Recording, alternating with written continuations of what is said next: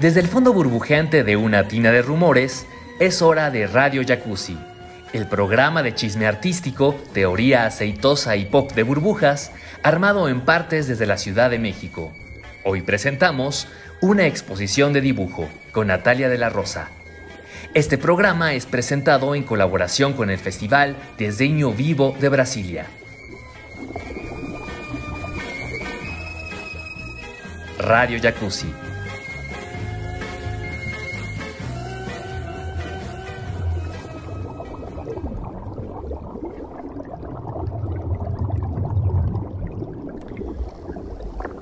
Mi nombre es Natalia de la Rosa y hablo desde Ciudad de México. Esta es la primera emisión de Radio Jacuzzi y estoy muy entusiasmada por poder presentar una pequeña curaduría titulada Un poco de murmuración, comentarios sobre el dibujo contemporáneo en México para el Festival Diseño Vivo. Este festival es una iniciativa creada desde Brasilia y el CCBB, cuyo tema este año es el dibujo y su relación con la ciudad. Agradezco la invitación de Gregorio Soares, curador del ciclo, y de Attila Viejo, enlace estratégico entre México y Brasil. Esta exposición está dividida en tres posibilidades de exploración, el dibujo como línea y punto de mirada, el recorrido por la calle y el montaje, y la construcción estratégica. En este programa intentamos pensar distintas líneas del dibujo. Para ello nos acompañan impresiones y fragmentos que les artistas invitados a esta pequeña muestra hicieron. A ellos les enviamos una serie de preguntas y respondieron con mensajes grabados desde sus teléfonos. Las preguntas fueron, ¿para ti qué es el dibujo? ¿Cómo lo utilizas en tu trabajo? ¿Cómo está reflejado este acercamiento en tu obra reciente?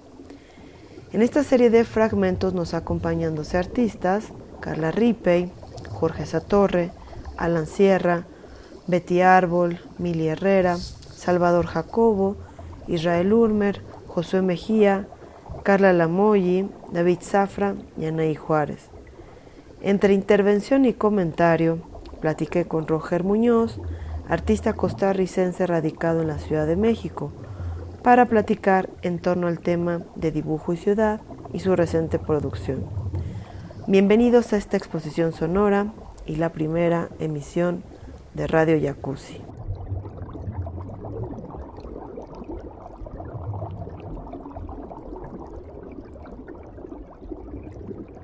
Hola, soy Roger Muñoz, eh, artista visual, costarricense, pero resido en México, lugar donde trabajo actualmente, y la doctora pues, me invitó a, a conversar un poco sobre esta curaduría que armó sobre dibujo y pues también estoy aquí para saber más acerca de la selección, de cómo, cómo, cómo fue todo este proceso y cuál es el interés, digamos, en el dibujo, en esta curaduría en específico, ¿no? y con esta selección de artistas. Hola Roger, me da mucho gusto tenerte en esta plática, eh, que es una primera de la serie de conversaciones que tendremos cargo de los jacuzzis, pero aprovechando una invitación que me hicieron desde el Festival Diseño Vivo, sugirieron eh, hacer esta colaboración pensando tres procesos, que uno sería este podcast, otro una conferencia y una publicación, y asignaron el tema del dibujo, en específico eh, de la calle o de la ciudad o el contexto urbano, y aproveché esta invitación para traer a cuenta diversas líneas de estudio, artistas con los que he trabajado, con las que he trabajado, o otras creadoras que me han llamado la atención, pero creo que el tema daba para generar este diálogo y evidenciar distintas líneas que veo desde las que se puede abordar el dibujo y no nada más eso como tema o medio, sino como un problema que también puede explicar un poco condiciones de la producción artística en México, que va por varios lados y que vamos a ver en, esta charla en la que vamos a ahondar eh, un poco más a profundidad. Y ya específicamente pensé el dibujo, eso más como algo cerrado, definido, ortodoxo, más bien como una apertura a distintas líneas y por las condiciones del, de este podcast y de la invitación en sí, sí está pensada como curaduría, ¿no? A partir de imágenes que yo estoy poniendo en diálogo y a partir de eso surgieron tres líneas para pensar el dibujo que son el dibujo como escritura, como técnica, como punto de mirada, otra más que es el dibujo ya en su derivación a otros modelos también de comunicación, como es la gráfica, el cómic, la animación, la imagen movimiento. Otro más que es la, el dibujo como estudio, como preparación, como archivo, y algo que vamos a hablar más a la larga, ya sea como trazo, gesto, pero también como modelo de conocimiento y de reconfiguración o de reafirmación de la realidad desde otros parámetros.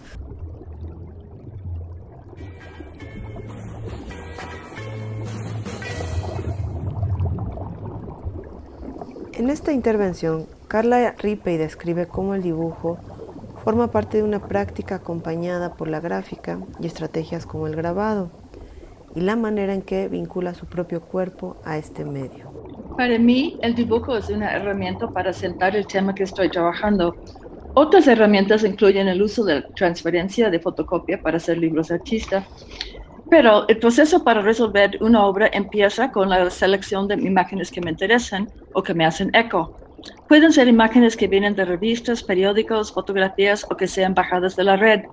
En general, trabajo la composición de la obra en Photoshop, recortando y extraponiendo. Después se desarrolló en el medio más afín para la problemática trabajada. A veces desarrolló una serie de dibujos explorando diferentes aspectos de un tema. Otras veces trabajo la narrativa como libro de artista con imágenes de transferencia. Una obra puede salir de alterar una página de revista con Tiner o de juntar transferencias pegando y cosiendo. En el caso del dibujo, casi siempre trabajo en blanco y negro y en blanco y negro y la ventaja de dibujar es que transmito mi propia energía por medio del lápiz y el borrador. Jorge Satorre señala en este fragmento cómo el dibujo resulta una herramienta ideal para tomar distancia y volver a acercarse a un tema. Algunas cosas que podría decir sobre mi interés en el dibujo como medio es su simpleza, e inmediatez, mezclado con el uso de, de la memoria. Para mí es una herramienta muy efectiva para regular la distancia que yo quiero tener con o que creo que debo de tener con los elementos con los que trabajo. También la distancia o la cercanía que, busco con, los lectores o el público. Y también para regular el, peso que quiero depositar en el trabajo como, individuo. Y mm, esto es algo muy presente o muy claro en el trabajo de chamarra negra, sudadera gris. Para mí era necesario ir implementando elementos que crearan una distancia con esa pareja que vi un día en, el bosque de Chapultepec. De manera que esa pareja poco a poco deja de ser eso que vi y tal vez representa más bien todas las parejas que he visto a lo largo de de varios paseos por, por el parque. Alan Sierra nos explica cómo el dibujo y la experiencia para la mirada entran en contacto desde la calle. Mi dibujo se origina bajo una economía similar a la de la escritura. Me interesa utilizar el mínimo de recursos para producir una imagen, unas cuantas líneas y un título. Ante todo, para mí el dibujo es un medio portable, una forma de hacer arte que no requiere de mucho espacio. En mi metodología, casi siempre parto de un breve texto, una pequeña nota que apunto en el celular mientras me traslado. Se parece a un poema, un chiste o un refrán que traduzco en una imagen ambigua. En la práctica urbana del cruising, los encuentros sexuales en el espacio público, se utiliza una mirada de ojo profundo para acordar el encuentro. Es una mirada que no solamente sirve para observar algo, sino para contestar con los ojos. Una mirada que también es un acto de comunicación porque persigue la reciprocidad y complicidad no verbal. Creo que gran parte de mi obra, centrada en la seducción a través de detalles y sutilezas, aspira a recibir ese tipo de miradas que afirmen la posibilidad de poner en duda las experiencias cotidianas que suceden en la calle, la casa y el cuerpo. Betty Árbol remite al contexto fronterizo de Ciudad Juárez y Tijuana y cómo el dibujo está relacionado a las impresiones que le generan sus recorridos por estas ciudades. Dibujar para mí es describir o narrar de manera gráfica las cosas que suceden en mi entorno. El dibujo lo aplico sobre diferentes materiales como telas o papel, pero también sobre escultura de cartón. Para mí la escultura tiene un acercamiento con el dibujo porque hacer escultura es como dibujar pero en tercera dimensión. Parte de mi rutina diaria es caminar y durante estos recorridos a pie voy encontrando cosas que llaman mi atención o que tienen un significado especial para mí y de esta manera pues hago un collage de imágenes en mi cabeza y después las dibujo. Radio Jacuzzi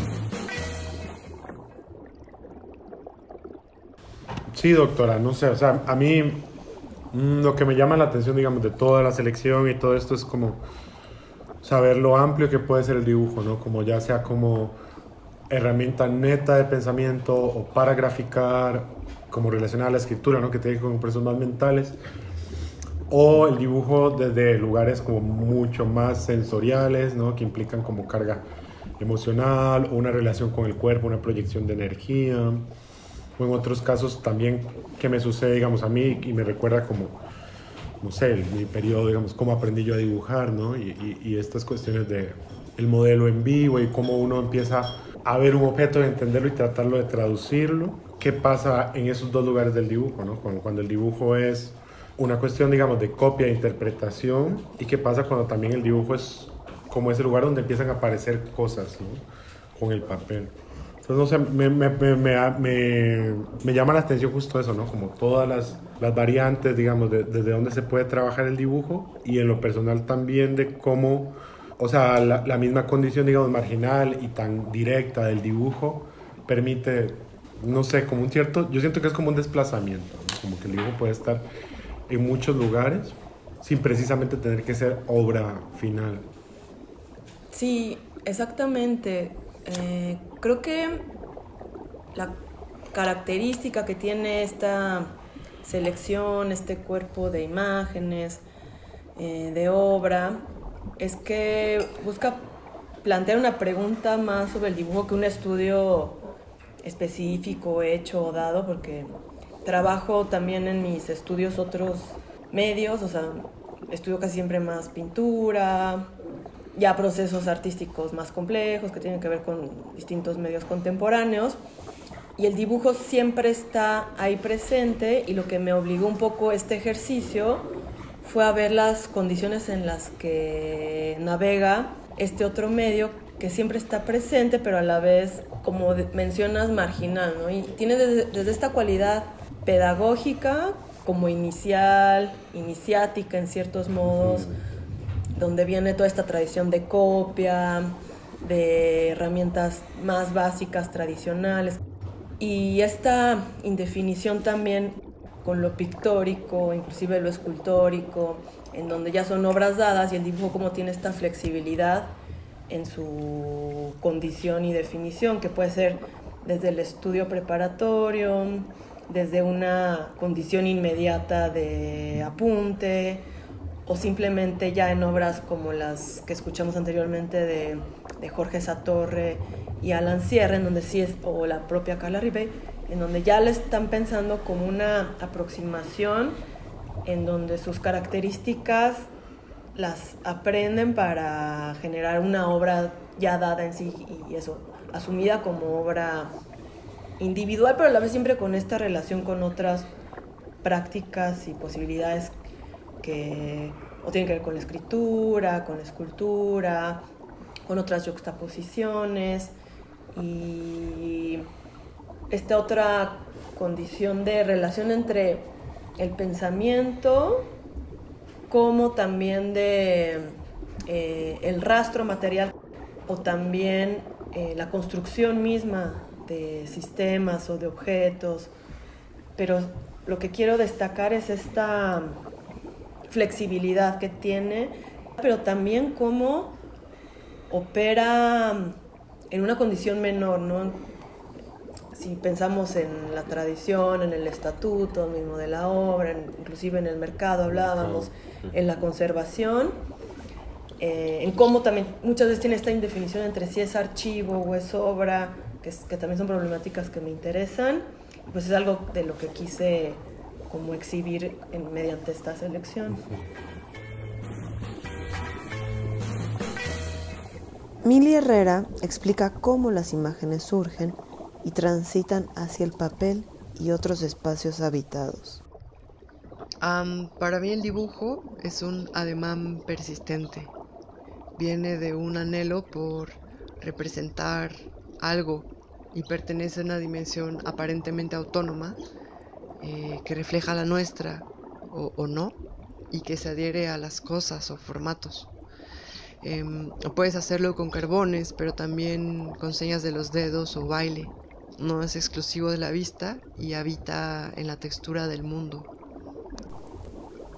Para Salvador Jacobo, el dibujo son formas, variaciones y experimentaciones que pueden desplazarse en distintos procesos de cualidades móviles. El dibujo es para mí algo exploratorio, tentativo. Es un proceso de experimentación que supone un cuestionamiento continuo del mundo, de las circunstancias en las que se vive y de uno mismo, como un mapa de lo que somos día con día. Existen distintos tipos de dibujos que obedecen a diversos procesos, maneras de ejecución y estados de ánimo. El acto de dibujar nunca es el mismo porque cada día somos diferentes el dibujo es para mí una serie de ensayos y variaciones acerca de la multiplicidad y la transición. También me gusta pensar el dibujo como el registro de un pulso, no solo de la mano, sino de un deseo de jugar que subyace. Mi trabajo en general intenta implicar imágenes inconexas en una relación simbólica en la que cada elemento sugiere y trastorna a los elementos a su lado, en un juego de asociaciones inconscientes. El desarrollo de mi dibujo parte de la improvisación, que entiendo como un flujo inmediato entre lo que está en la mente y lo que dibujamos, sin que este flujo sea interrumpido por el pensamiento discursivo, y que implica la aceptación de la incertidumbre como parte del acto creativo. Aquí, Israel Urma nos presenta el modo en que un garabato en plumón puede tener variantes individuales y conjuntas en diversas formas de narración. Hola. Ah, bueno, eh, sobre las preguntas que me mandaste, lo que pensé fue que para mí el dibujo es como un garabato, bueno, más bien una escritura y movimiento.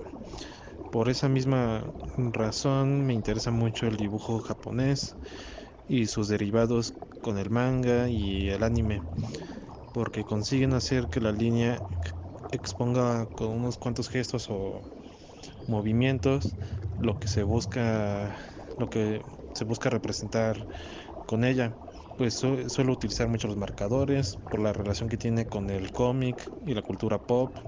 Los dibujos que, elegimos combinan justo todo eso.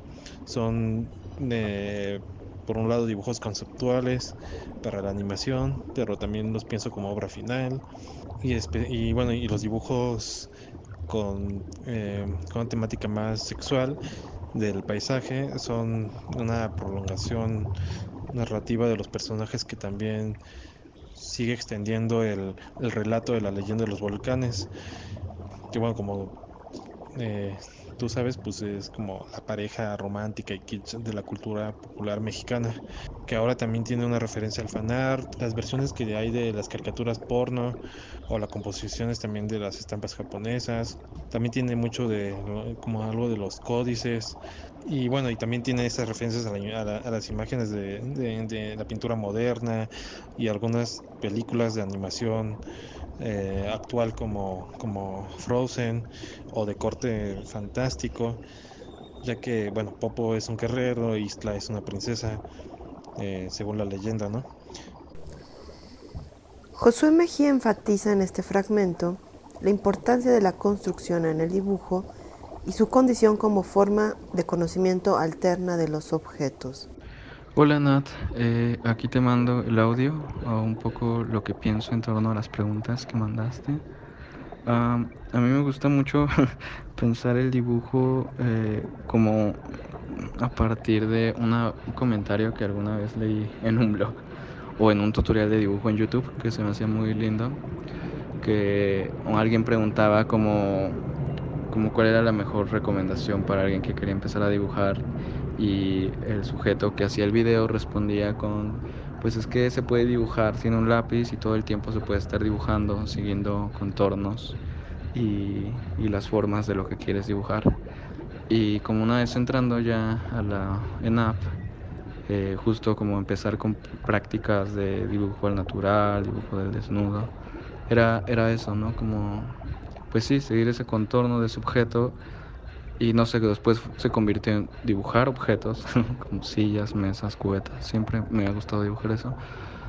Pero era eso, como ese, ese momento en el tiempo donde a través de una línea vas conociendo algo, ¿no?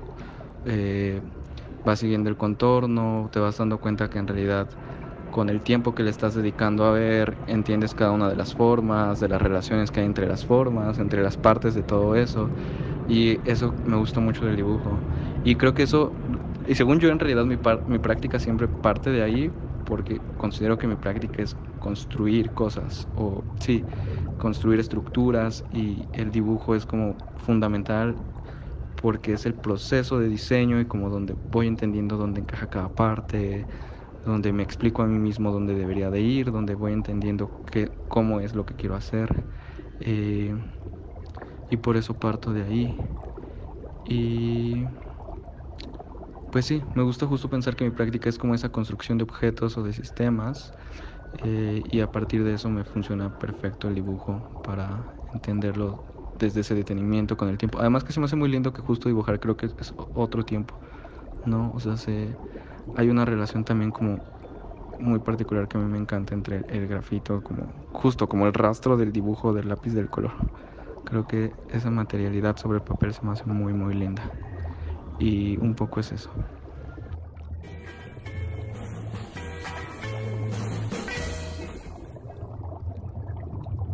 Bueno, después de escuchar una cápsula más de acercamientos al dibujo, a los garabatos, a las líneas, a los trazos, me gustaría en esta ocasión que yo te rebote la pregunta. Y algo por lo que te invité es porque pues solemos tener muchas pláticas en tu estudio ahí viendo tus procesos de trabajo, obras terminadas, obras en procesos y el dibujo siempre está ahí presente de ciertas formas. Y pues que nos platiques un poco para ti qué sería este medio y este acercamiento. Sí. No, para mí el dibujo sí lo como herramienta inmediata y, tengo como una afinidad con él y bueno, pues también sí tuve una formación pues tradicional, ¿no? De mucho dibujo, que en un principio tenía mucha resistencia a él o lo odiaba o no me sentía capaz en el, ante el estándar académico y creo que fue hasta que empecé a pintar y otras experiencias que me llevaron a, darme cuenta del valor que tenía el dibujo para mí, no solo como, como herramienta para graficar cosas, sino también como obra en sí, ¿no? Y, y, y la necesidad que tengo con él, que es tal vez en mi trabajo es así como casi psicótico, ¿no? Como que yo descargo, pues sí, mucha energía con el dibujo y cómo puedo, sí, descargar pues mi energía o negatividad, porque mi obra pues trabaja mucho con mi propia negatividad o mi propio trauma. Y por eso me parecía como muy importante. Y ahora justo estaba hablando de de una vez que me di cuenta, porque el dibujo también, a pesar de que esté en mi práctica, como que suelo esconderlo, o no, bueno, no, o no le he dado tal vez el lugar a nivel expositivo que merece, ¿no? O no, no, se ha dado la oportunidad, pero me acuerdo una, una curadora aquí en México que me había invitado, Carolina Montenata, a un, o justo a una curaduría sobre el dibujo, donde me encargaba hacer un mural que era como un lugar que tenía un valor histórico para, para los mexicanos y me acuerdo que yo, pues sí, me obvié eso y me, me lo salté, hice como un mural basado como en, en, los desastres de la guerra de Goya, me interesaba mucho, pero como una batalla entre oficinistas y tortugas, este, explícitamente violento, pero yo no me había dado cuenta, digamos, de que era un kinder, estaba como a diagonal a donde yo hice el mural y que era como la parte donde los padres de familia esperaban a, a sus hijos. Y bueno, pues resultó que el mural duró un día, ¿no? Y fue como una gran pelea con los padres que lo, lo vandalizaron, que tuvieron unas reuniones, o sea, que se pasaron de tono, que había padres de familia que me querían pegar. Luego como que hubo peleas entre los mismos padres de familia porque unos defendían como la libertad de expresión y otros decían que no era adecuado porque era una cuestión perversa y luego también salió a relucir de que cómo podía ser perverso un dibujo cuando o sea, el periódico como el Extra, el Metro de aquí, o sea, es totalmente explícito, ¿no? Y violento. Y como una referencia como Goya, que es como de mis artistas favoritos, seguía generando algo, ¿no? Como ese tipo de, o sea, de imagen. Hoy en día puede seguir generando cierta incomodidad según el lugar donde esté. Y ahí sí me di cuenta como que ha sido, creo que mi acercamiento más directo como con justo la ciudad o el arte o el arte público, que no creían que fuera a suceder nada y no me di cuenta que no, que un dibujo al final sí, sí puede seguir comunicando y generando cosas. Y pues sí, no puedo dejar de pensar en toda la tradición de arte público que tiene México, que es bastante pesada, tiene una carga muy fuerte y casi siempre se piensa en términos oficialistas, didácticos, dados, pero tu caso me recuerda a uno, a una serie de murales que hubieron en los años 30 menos estudiados que lo de los tres grandes, de Diego Rivera, Siqueiros, José Clemente Orozco, que están la mayoría en sitios eh, institucionales, oficiales, en interiores, hay algunos exteriores, pero pensados en un discurso y una negociación con el público más, eh, más tenue, pero hubo un momento en los años 30 en donde hubo un programa de eh, realización mural para escuelas primarias cuando se intentó implantar por primera vez la educación sexual en México en el año 1932 y era el momento de mayor jacobinismo en la política eh, del maximato, se llamó acá, y todas las imágenes, eh, pues sí, derivaban de una reapropiación, sobre todo de símbolos católicos, pero desde un lado, podemos decir, perverso, ¿no? Como para que estos murales incitaran a un nuevo adoctrinamiento en, ese en, esa época en términos más socialistas. Entonces, en escuelas primarias, una en Coyoacán, otras en, sobre todo en zonas obreras, hubo una reacción de los padres de familia porque eran curas manteados, Eucaristía, blasfemada. Entonces, como que hay una línea de la historia del arte en México que no es tan conocida, que estudia esas reacciones eh, activas, no pasivas, del, sobre todo de padres de familia, niños, autoridades, en donde la negociación ya no tiene que ver con la esfera política, que es casi, siempre como se ve en estas obras, sino con realmente el impacto en, en otros sectores de la sociedad. Lo que tiene la cualidad moral es que es como llevas el dibujo a una escala mayor, monumental y, con otro tipo y otro modelo de comunicación. Radio Jacuzzi. Carla Lamoyi nos cuenta cómo el dibujo puede tener una cualidad de estudio, archivo y memoria. Bueno, eh, para mí el dibujo es una forma de registro, de sintetizar ideas, de hacerlas visibles, de concretar igual pensamientos o, ideas, ¿no? Em, propuestas. y lo utilizo en mi trabajo de distintas formas. Muchas veces lo, utilizo como eso, para hacer bocetos, eh, planos, tratar de, sintetizar ideas que tengo, ¿no? Em, visualizarlas, pero otras veces eh, sirven em, para transformar el archivo, ¿no? Hacer collage, eh, hacer isométricos, o sea, sí, una herramienta de transformación. Entonces depende del proyecto que esté haciendo y cuál sea la intención, porque muchas veces eh, pues el dibujo es el fin, ¿no? Como en el caso de la serie de los destructores, eh, que en realidad el medio de registro era la foto y, la forma en la que se transformaba era con el dibujo, pero ahora que estoy trabajando mucho más en piezas de audio, eh, el dibujo me sirve como una manera para escribir, ¿no? Dibujo los planos, dibujo eh, la secuencia de los recorridos y luego eso se transforma en un texto. Entonces, como les digo, depende. Para David Zafra, este medio tiene la particularidad del trazo y la línea como elemento transitorio. En mi proceso de trabajo, el dibujo lo planteo como una herramienta de entendimiento de aquello que no puedo experimentar.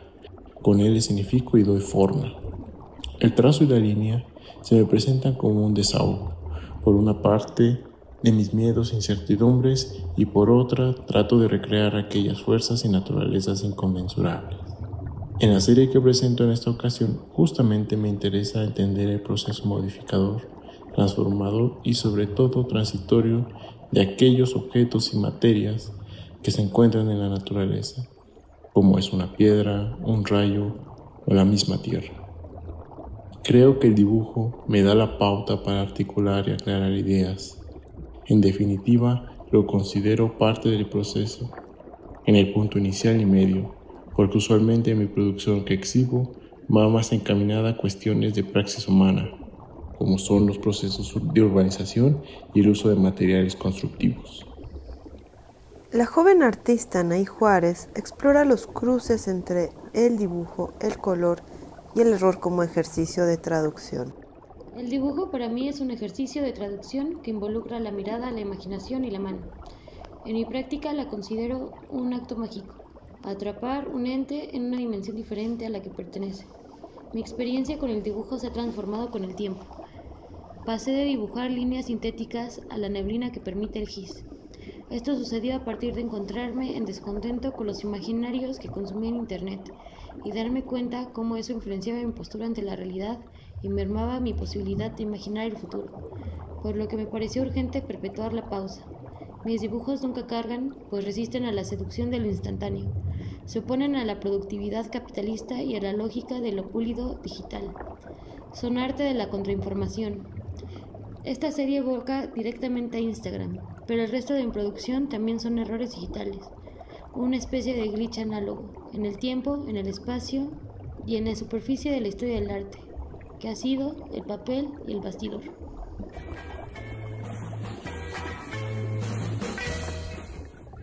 Creo que mi trabajo, el arte y la vida van como por un mismo lugar y pues sí, yo crecí con la subcultura del punk, soy travesti, o sea, tengo como una relación muy fuerte con el mundo nocturno, trash, ¿no? Y, y creo que mucho de mi trabajo hay una apropiación de estas mismas estéticas, que a veces no sé si sea solo apropiación o sino también porque vivo y convivo con ese mundo, ¿no? O cuestiones como, bueno, el, el, cómic de terror, como el imaginario todo este gótico, ¿no? del post-punk, los movimientos de contracultura que tienen como afinidades con lo oscuro. ¿no? Entonces son como lugares de donde saco, extraigo muchas, muchas cuestiones, ¿no? Y también, bueno, pues toda este, esta beta travesti, pues también está un poco en mi trabajo, que no es, está en el dibujo de ciertas maneras, pero bueno, o sea, está, ¿no? Pero no, no es lo mismo que cuando estoy en, en, drag, pero, pero creo que el dibujo también es parte de eso, ¿no? Y creo que, que más como la ciudad, como un, como de reflejo de ella o de representación de ella, es más de que puedo ser un producto de esa ciudad, ¿no? Más que una representación de esa ciudad. Y la última pregunta sería, que también vimos en esta serie, que son las capas, un poco que es algo de lo que también hablan otras de las colaboraciones, sobre cómo está, y esta indefinición de lo que hablábamos antes de cuando el dibujo es autónomo, individual, pero también se traslada, en tu caso que vienes también de la tradición pictórica, cómo se mantiene evidente o no oculto ya en las obras de formato plástico pictórico. Por lo menos en la última serie que vimos, que ya dejabas una evidencia de ese dibujo. Sí, no, y, justo fue eso, ¿no? Como que mm, venía como de mucho tiempo sin, sin pintar, había estado dibujando muchísimo y nunca había podido lograr como una integración entre ese dibujo que tenía cierto carácter muy ácido y que se perdía en las pinturas. ¿no? Como que yo sentía que se volvía rígido, entonces como que ahora esta manera nueva de pintar, bueno, no nueva, pero era buscar eso, ¿no? Como dejar esa crudeza, digamos, del dibujo. ¿no? Y, lo, que me interesa mucho de, en mi línea es la agresividad que tiene, que creo que la estaba, la estaba dejando de lado y, creo que ahora he estado como en eso, como en esa integración. también como un sentido de capas, no solo creo que sean como formales, sino también pues capas de información. O sea, trabajo mucho con, con internet o con screenshots de mi celular y lo que hago es como ir sumando, ¿no? Como imágenes que me interesan, gestos que me interesan, ir sobreponiéndolos entre sí, ¿no? Creo que también es mucho de capas.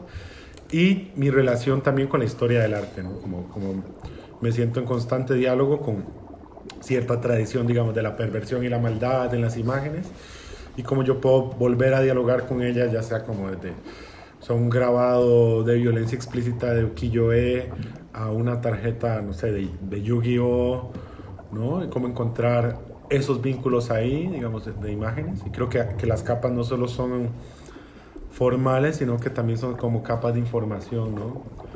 Y, y de entender mm, como el dibujo o la pintura como no como una cuestión lineal, sino que puede estar en diálogo con pues, obras de hace mil años y obras que ni siquiera sean obras de arte y son como productos ¿no? que implican el dibujo, la ilustración y como yo las vuelvo a recombinar como desde mi imaginario o desde mis problemas y generar algo con eso.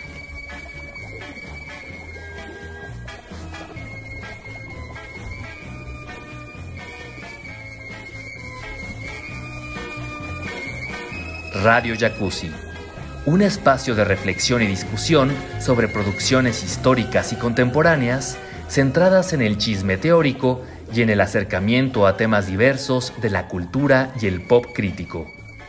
En esta ocasión, Natalia de la Rosa preparó un programa especial en el marco del Festival Diseño Vivo.